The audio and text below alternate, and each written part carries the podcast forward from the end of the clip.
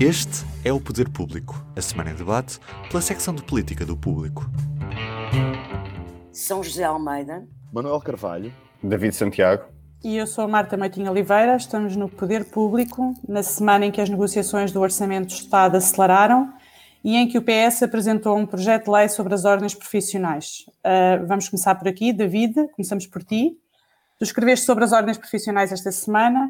uh, sobre o projeto do PS, queres explicar-nos porque que esse tema é importante? É, esta é uma questão desde logo relevante, porque mexe com ordens profissionais que são importantes, obviamente, e que, que estão muito externalizadas na, na, nossa sociedade, como por exemplo a dos médicos e e a dos advogados, que, têm, que são mesmo as mais antigas do país, juntamente com a dos engenheiros. e este é um tema particularmente importante, tendo em conta também o forte corporativismo que continua a caracterizar o nosso país. Um, e foi também precisamente por isso que há cerca de 10 anos, ou exatamente 10 anos, julgo eu, a Troika recomendou uma forma uma reforma ao funcionamento das, destas entidades que representam as profissões reguladas e que visava precisamente tornar mais ágil ou facilitar o acesso a estas profissões, no que foi também uma, uma recomendação depois mais tarde reforçada pela própria OCDE. Ora, o projeto de lei que agora é apresentado pelo PS ehm, acaba por ir no sentido também de reduzir esses entraves e essas restrições que são colocadas pelas próprias ordens, de modo a reforçar, por exemplo, a competitividade e também a criar emprego, isto segundo aquilo que diz, uh, dizem os deputados socialistas e, em concreto, a, a primeira subscritora, a líder parlamentar Ana Catarina Mendes. Um, no entanto, o processo que foi pré-anunciado no início de 2020 arrancou agora em termos práticos com a apresentação deste projeto de lei e arranca com o pé esquerdo, porque, como noticiou, por exemplo, na altura o público, o PS começou por afastar a possibilidade de, e julgo que até foste tu, Marta, que o PS começava por afastar esta possibilidade de se mexer nos poderes de fiscalização das ordens, hum, sendo que agora a, a, iniciativa legislativa do PS acaba por prever a criação de um conselho de supervisão com pessoas externas a essas profissões, o que suscitou, obviamente, desde logo, várias críticas da parte das ordens de uma tentativa de ingerência do, do Estado. São, e isto acaba por também fazer recordar, esta aparente mudança acaba por, por remeter, em certa medida, para, para, para uma potencial resposta àquilo que foram relatórios que as ordens dos médicos e dos advogados produziram sobre o caso do Lord Reguengos de Monsarazzi, que acabaram por suscitar várias críticas da parte do, do primeiro-ministro António Costa. Portanto, pode-se dizer que, de alguma forma, este processo até poderá estar a começar ou poderá vir a inquinar o, o, o processo global, tendo em conta a forma como, como as coisas estão a acontecer, não é? Sim, o que nós vimos esta semana foi uma coisa que não é assim muito comum, que foi três ordens juntarem-se e fazerem uma conferência de imprensa os médicos, os advogados e os engenheiros para contestar e, o diploma e o que eles disseram foi exatamente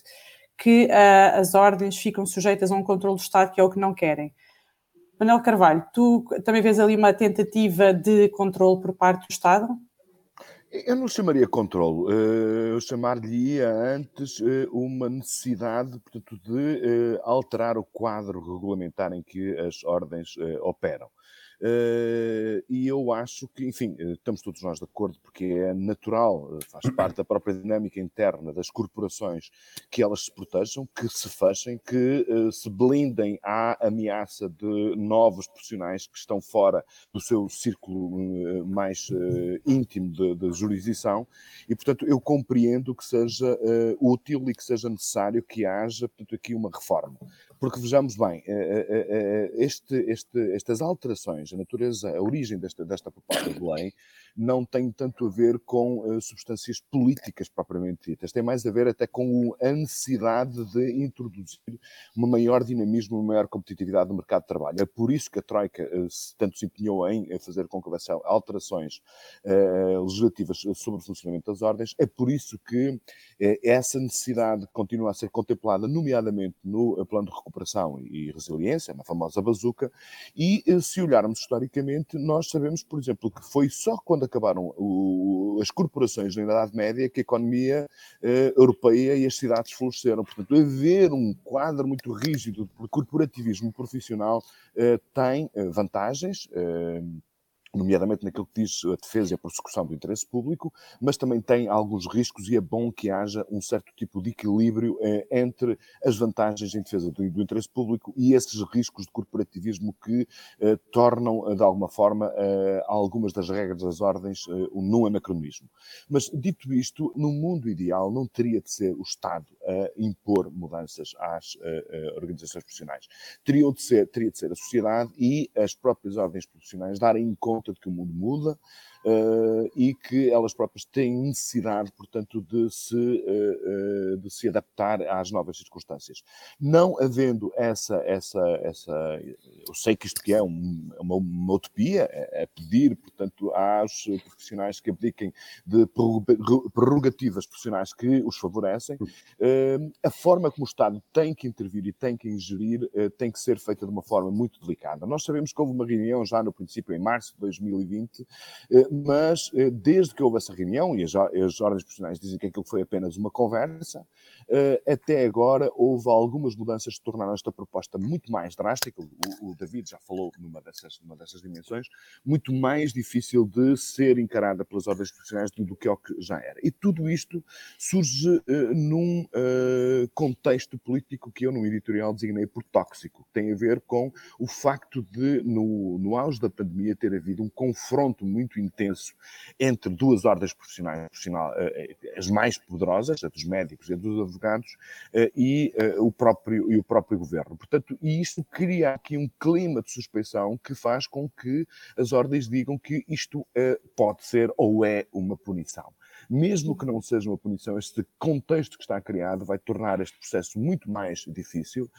e eu acho que é isso que tem que ser atendido. Ou seja, é importante que haja transformações naquilo que são as prerrogativas das ordens. Uh, acho que é muito discutível esse conceito de supervisão ter que existir. Uh, é um atestado de minoridade e desconfiança relativamente aos próprios profissionais. Mas, portanto, o que é fundamental é que este debate seja feito uh, num clima de envolvimento e discussão que nos afaste desse ar tóxico com que ele, infelizmente, começou. Uhum. De, de, Deixa-me só dizer uma coisa, que é assim esta proposta, e, e, é público, que o grupo parlamentar do PS e a líder parlamentar do PS queria fazer isto precisamente para tirar o poder às ordens de regularem quem entra e não entra na profissão, porque isso tem implicações, por exemplo, a ordem dos médicos uh, acaba por ser ela a decidir até sobre os médicos que trabalham no, no Serviço Nacional de Saúde, que as coisas depois estão relacionadas e se não há pessoas a entrarem na profissão, depois não há pessoas para ocuparem os lugares. Um, e, e, estava anunciado, e portanto as ordens não podem agora vir dizer que isto é resposta ao caso de Odmira e ao, e ao caso do, do, do, do, lar de Reguengos, uh, porque eles próprios foram ouvidos em audição antes desses casos, não é? Uh, e isto por um lado, e depois é bom que o debate seja sério de ambos os lados. O diploma até pode ter questões exageradas e que sejam limadas com esse debate mesmo. Os outros partidos parlamentares irão contribuir para isso, certamente. Agora, que é preciso acabar com uma coisa perfeitamente medieval, eh, corporativa, que é a existência de ordens com este poder de controle sobre o mercado de trabalho, é preciso, quer dizer, isto assim não, não vamos, eh, não vamos eh, lá de nenhum, não é? Quer dizer, se eu quiser ser médica, eu tenho direito a tirar um curso para médica sem ter que ser autorizada e tenho direito a exercer a minha profissão sem ter que ser autorizada por uma ordem. Ou se eu quiser uhum. ser advogada ou economista, não é? Uh, aqui, isto discutiu-se há muitos anos no jornalismo. Eu sou da geração em que houve longa discussão para haver uma ordem dos jornalistas. E uma das razões porque isso nunca foi para a frente foi precisamente pela noção do corporativismo e do arcaísmo de um tipo de corpo destes. Isto é uma coisa arcaica. Dizia-se na altura, São José, Já não se usa. Dizia-se na altura, uh, sou jornalista, não me metam na ordem. Uh, é, é, lembras desse, é, desse slogan, assim? Eu também achei na altura uma, um, completo, um completo disparate, mas deixa-me só deixar aqui uma nota. Eu compreendo que em profissões sensíveis como a dos advogados, a dos médicos e a dos engenheiros, para não falar de outros, algumas outras profissões que eu não consigo perceber porque é que é preciso uma ordem, mas no, nestes casos em concretos, eu acho que tem que haver um nível de exigência e de autogestão e de autorresponsabilização dos próprios profissionais que uh, nos garantam o interesse público, porque tu repara, tu não podes abrir uma faculdade de medicina, uh, não podes começar, portanto, a, a, aceitar que qualquer licenciado de uma faculdade de medicina, mesmo que seja certificada pelo Estado ou de Direito, entre no, no, na profissão médica ou na profissão, desde que não haja uma, uma, uma, um envolvimento dos próprios pares. Eu acho que aí haver uma série de filtros e uma série de condições para lá da licenciatura que as ordens impõem aos seus membros, eu acho que isto é uma forma que reforça a garantia que nós temos. Quando vamos ao médico, ele cumpre de facto todas, tem todos os conhecimentos e cumpre todas, todas as regras. Agora, eu estou de acordo contigo e achamos todos no acordo no essencial, é uma questão é haver esse tipo de regulamentação e depois é a extensão dessa regulamentação, porque de facto aquilo que aconteceu é que as ordens assumiram para si próprias algumas funções de natureza sindical, não é? É a sindicalização é, das ordens, exatamente. Exatamente, portanto, e que faz com que haja, eles se tentem blindar a qualquer tipo de concorrência, eles se tentem eh, proteger, porque, e isso, enfim, é uma questão discutida com os médicos, quantos menos médicos houver, mais a pressão da procura dos, dos, pacientes sobre a oferta de serviços médicos e mais os preços dos serviços médicos encarecem. Isto faz parte das leis básicas do mercado claro. e aí sim estou completamente de acordo, é preciso mexer e alterar e corrigir algumas dessas questões. Bem, vamos ver como é que isto agora segue no Parlamento, porque pelos vistos estamos todos de acordo que é preciso fazer uma parte, pelo menos da lei, e a outra, se calhar, será mais polémica e, e vamos ver como é que agora aos partidos parlamentares Exatamente. matizarem aquilo. Mas será Sim. de qualquer forma uma questão que vai ficar para depois do orçamento, porque agora temos orçamento e enquanto há orçamento no Parlamento não há praticamente mais nada e até final de novembro haverá orçamento e é o nosso próximo tema, porque as negociações do Orçamento do Estado arrancaram esta semana uh, em força, depois das autárquicas, que era o que já estava previsto, e já tínhamos duas ideias genéricas que o Primeiro-Ministro tinha passado uh,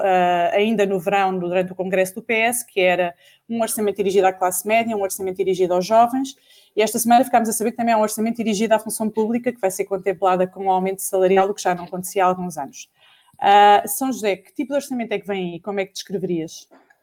E de que forma é que ele está. Uh, qual é a sequência dele face às políticas dos anos anteriores? Bom, eu acho que em termos do orçamento, a precisão ainda vai no agro neste momento, não é? Até porque este ano até está a haver um sigilo grande e tem-se sabido muito pouco ainda, porque de facto as negociações só estão a começar agora por causa das autárquicas. Eu acho que vai ser um orçamento importante, uh, vai ser mesmo um dos mais importantes da legislatura, um, porque vai uh, implicar investimentos grandes e estamos numa fase, um ano decisivo, para que a economia e a sociedade no pós-pandemia não descambem, não é? Um, e portanto acho que até um, o empenho e o silêncio uh, que está a haver de todas as partes um, tem a ver com precisamente perceberem o que está em jogo e o nível, o nível de, de, de conquistas que, que, que, os próprios parceiros uh, podem, podem obter. Uh, aliás, aquela questão que, que, que, o público noticiava ontem, um texto do Sérgio Aníbal, de que o crescimento económico, uh, a previsão sobe para 5,5, não é? Era 4,9, mas o déficit, a previsão do déficit não desce, uh, precisamente permite dar uma folga negocial interessante. Agora, eu acho que o, o, orçamento vai estar, e para não me alongar muito, o, o vai estar na linha, um, em linha com, com o que foram os últimos, uh, que é um, o PC e o Bloco a quererem, o PC a querer contemplar o, o que é o seu eleitorado, não é? Uh, já sabemos que o, o, aumento agora anunciado para a função pública vai acabar mais alto no fim. As pensões, vamos ter aumento de pensões também, porque há questões que pode ser são sagradas. Como eu acho que o BE vai, porque penso que o BE está de facto empenhado em, em tentar pelo menos negociar, é muito curiosa a frase que António Costa disse esta semana, a dizer que felizmente o BE está com uma atitude diferente em relação ao orçamento, e eu penso que o António Costa acabará por eh, dar ao BE, ao BE também uh, questões essenciais uh, e, e, e, penso que algumas uh, algum processo paralelo de alterações ao nível de leis de trabalho poderão ir contemplar exigências do BE que até agora não foram contempladas nomeadamente em relação ao trabalho precário e uhum. em relação ao teletrabalho e por aí. Uh, Manel, pegando aqui nesta questão que a São José falava de, de o crescimento uh, ter sido revisto em alta, mas a meta do déficit ter sido mantida, o que sinaliza aqui que a opção, pelo menos por agora, parece ser dar, uh, usar aquela margem orçamental para financiar medidas para dar aos parceiros. Achas que o governo devia ter apostado e, numa parte, pelo menos, desta margem, apostado na consolidação orçamental e tentado reduzir uma parte do déficit, ou achas que o fará mais à frente? Bom, a, a, previsão é que o déficit desça bastante significativamente para os 3,2%. E nós temos folga, pelo menos até ao final de 2022, para violar o Pacto de Estabilidade e Crescimento, ou seja, aquele limiar dos 3%. A questão que se discute é havendo, portanto, esta maior uh, receita fiscal gerada por um maior crescimento económico, se se deveria apostar mais numa estratégia de redução uh, do déficit, ou seja, como se diz no jargão do economês, da macroeconomia, de se fazer um orçamento que consolidasse mais uh, e garantisse mais estabilidade e mais previsibilidade para o futuro, ou se, eh, pelo contrário, deve haver aqui, portanto, uma preocupação de mitigar alguns problemas eh, de natureza social que subsistem eh, com a pandemia e, já agora, portanto, de comprar a estabilidade, portanto, dando aos parceiros da, entre aspas, geringonça, trunfos para eles poderem sentir-se suficientemente confortáveis para viabilizar o Orçamento de Estado. Porque esta é, é o dilema sempre dos orçamentos do, do, do governo do Partido Socialista, desde 2015 até agora. É saber como é que eh, fazer o balanço entre aquilo que consegue eh, negociar, consegue dar, eh, agravando, portanto, a despesa pública primária, eh, para garantir estabilidade política. E, enfim, ao, ao, dizer isto, não estou aqui a fazer propriamente um julgamento uh, político, porque eu acho que se há um valor que nós temos que uh, uh, reconhecer nestes anos todos, é que o país está numa situação muito melhor. A estabilidade política é um bem em si próprio e nós temos conseguido ter um governo minoritário que consegue negociar com parceiros à esquerda para viabilizar, portanto, nomeadamente o Orçamento do Estado. Acho que isso que é uma coisa boa para o país. Agora, tem muitos custos vale a pena lembrar uh, duas ou três coisas que uh, nesta semana um, foram, uh, foram chegar ao conhecimento público. A começar com um um artigo de opinião muito interessante de Teodora Cardoso, publicado no Público, em que ela dava conta, portanto, que uma vez mais, portanto, nós estamos aqui a correr os riscos de uh, usarmos o orçamento não para produzir transformações estruturais, mas para manter a ilusão de que elas se fazem, conservando uh, a, a realidade presente.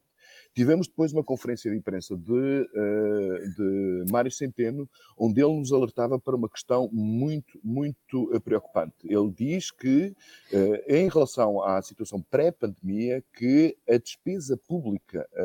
primária aumentou 1,8% do PIB, ou quantificando 4 mil milhões de euros. Ou seja, atualmente o Estado português gasta numa, naquilo que é a lógica das suas despesas rígidas, ou, eh, enfim, praticamente rígidas, 4 mil milhões de euros a mais do que o que gastava, por exemplo, em 2019. E ele avisa que é preciso ter, eh, eh, começar a ver estratégias de controle ou de redução da despesa. Aquilo que nós vamos ver com, a com o aproveitamento desse, desse diferencial que o crescimento vai dar, o diferencial fundamental entre o crescimento e o déficit, que a São José uh, pontuou aqui, vai fazer seguramente com que, em vez, vamos chegar a final de 2022, em vez de termos, em relação à pré-pandemia, mais 1,8% de despesa pública garantida, vamos ter eventualmente 2 ou 2,5%.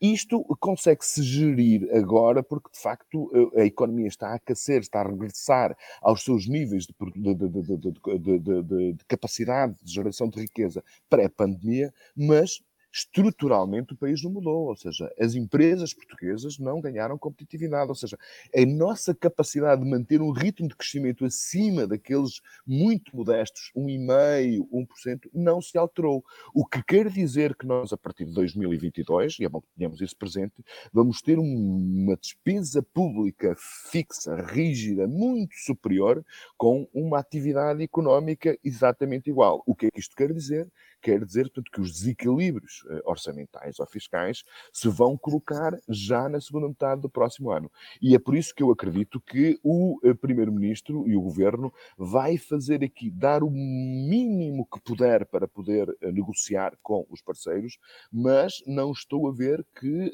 ele vá dar tudo aquilo que a margem orçamental lhe permitia fazer, porque isso geraria desequilíbrios que seriam muito custosos para todos nós a prazo.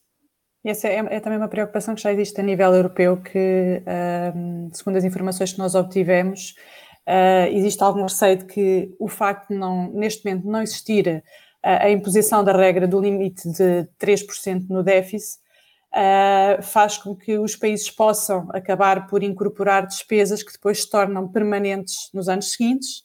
E, portanto, era sobre isso que eu te queria ouvir, David. Queria tentar perceber contigo se tu consideras que este, estes receios que já existem na Europa de que a despesa atual se torne em despesa permanente onerando orçamentos futuros, se pode servir um bocadinho de balão de ensaio para o discurso vindo mais do, começando na, nas instâncias europeias, de que é preciso começar a apertar o cinto e a, e a avançar com algumas políticas mais classificadas como de austeridade. Bem, é, é, certo que hum, esse discurso nunca, nunca desapareceu por completo. Também é verdade que não estamos no pós-crise das dívidas soberanas um, e sabemos que o discurso da austeridade perdeu força no contexto europeu, inclusivamente o próprio Primeiro-Ministro tem sido uma das figuras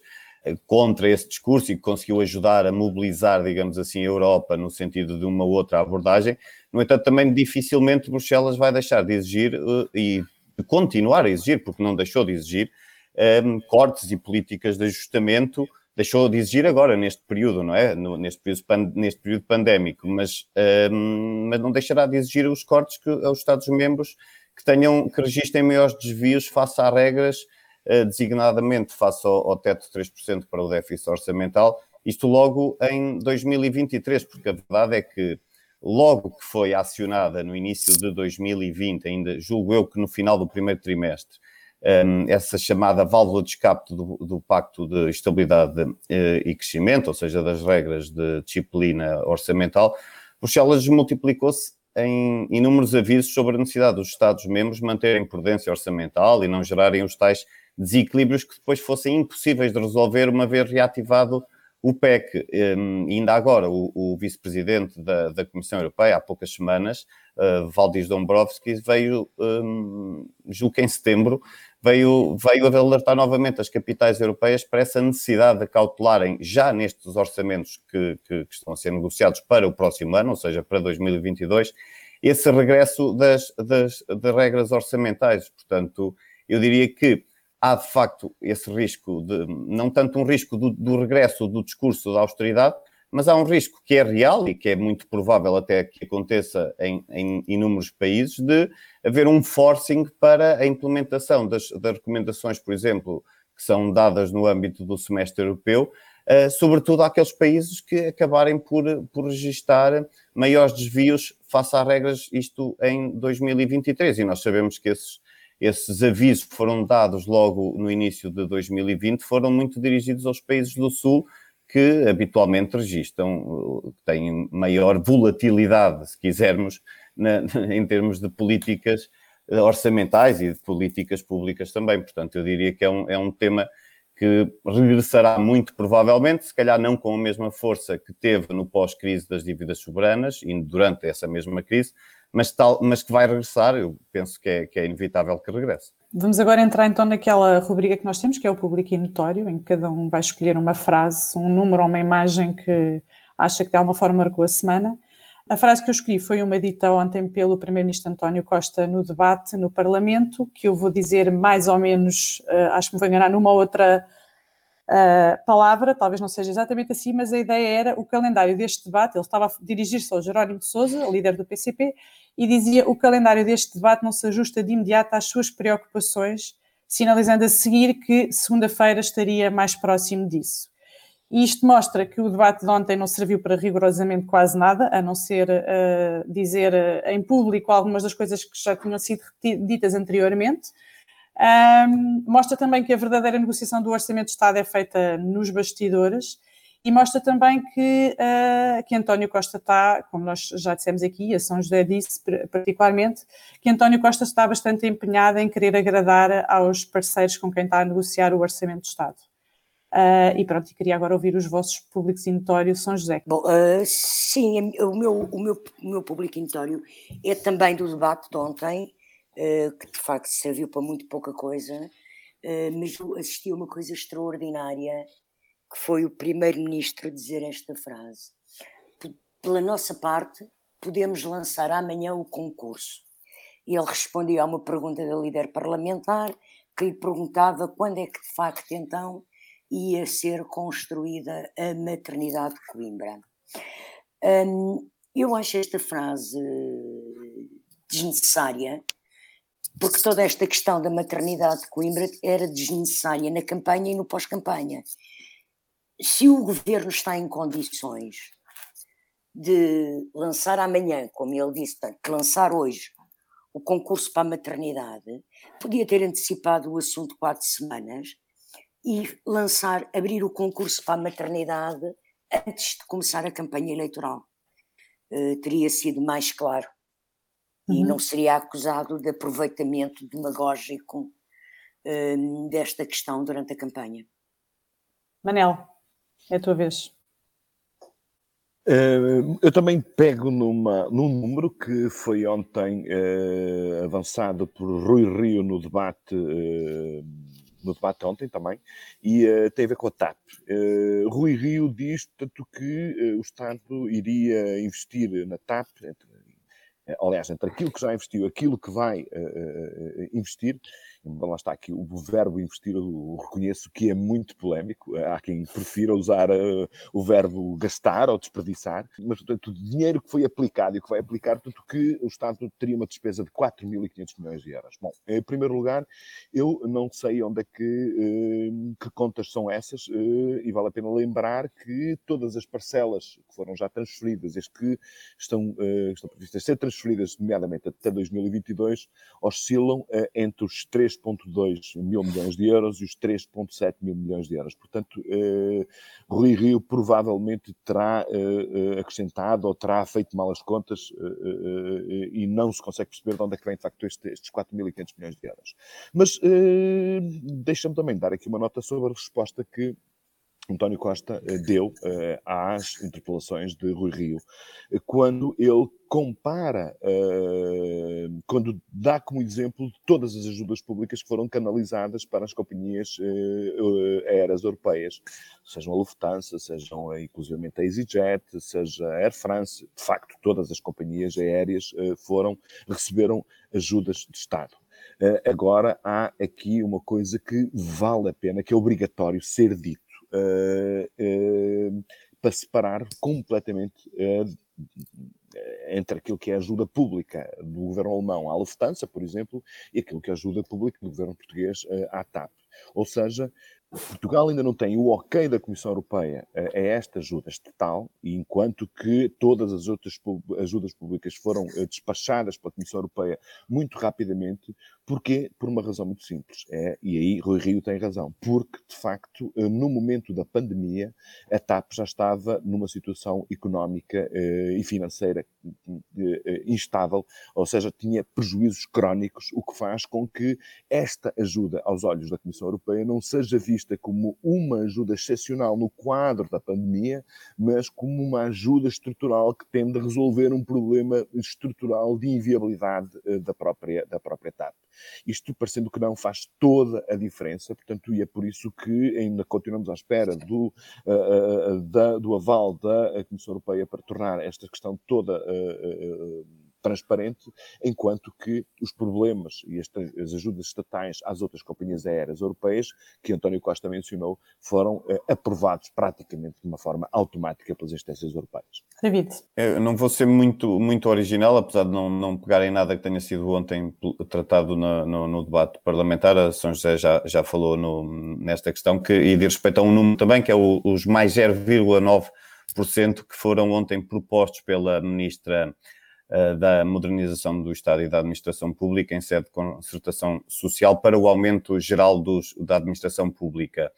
Ora, isto, este, este, este aumento, ou esta proposta de aumento, e que, como a São José sinalizou, e muito provavelmente não ficará por este valor, seguramente, até porque há uma negociação que irá começar, portanto é natural que aumente pelo menos algumas décimas. Um, a verdade é que ele surge depois de longas semanas, de várias semanas, em que ia sendo garantido que não havia condições orçamentais para um aumento a todos os funcionários do Estado, porventura apenas para os, os funcionários que, que, recebem menos dinheiro por via do aumento do salário mínimo, ou seja, seria um aumento por arrastamento, um efeito de arrastamento, e agora, pelos vistos, há um volte-face que, que há aqui, que, há aqui que, que, que, sinalizar e que eu acho que tem, obviamente, muito a ver com a negociação do, do orçamento do Estado e com a tentativa também do governo agradar aos seus parceiros da antiga geringonça e que, como ontem António Costa demonstrou muito bem, foi que, que pretende renovar, digamos assim, esses, esses entendimentos, não, não formalizando, mas, mas pelo menos voltar a contar também com o Bloco de Esquerda, sabendo que esta também seria uma exigência, ou é uma exigência há muito, este aumento, que é uma exigência há muito feita também pelo, pelo PCP, portanto, nesse sentido, um, há aqui, há aqui uma, uma dúvida que fica, que é o que é que mudou para que algo que não era comportável tenha, tenha passado a ser comportável. Talvez esta revisão em alta do, da perspectiva de crescimento já para este ano, eh, para, ou melhor dizendo, para o próximo ano, não sei, talvez, talvez tenha sido isso. Pelo visto, o debate de ontem pode não ter tido muitas novidades, mas foi muito profícuo em frases e números para comentar. Pronto, e ficamos por aqui. Na próxima semana voltamos. Até lá. Até para a semana. Até para a semana. O público fica no ouvido.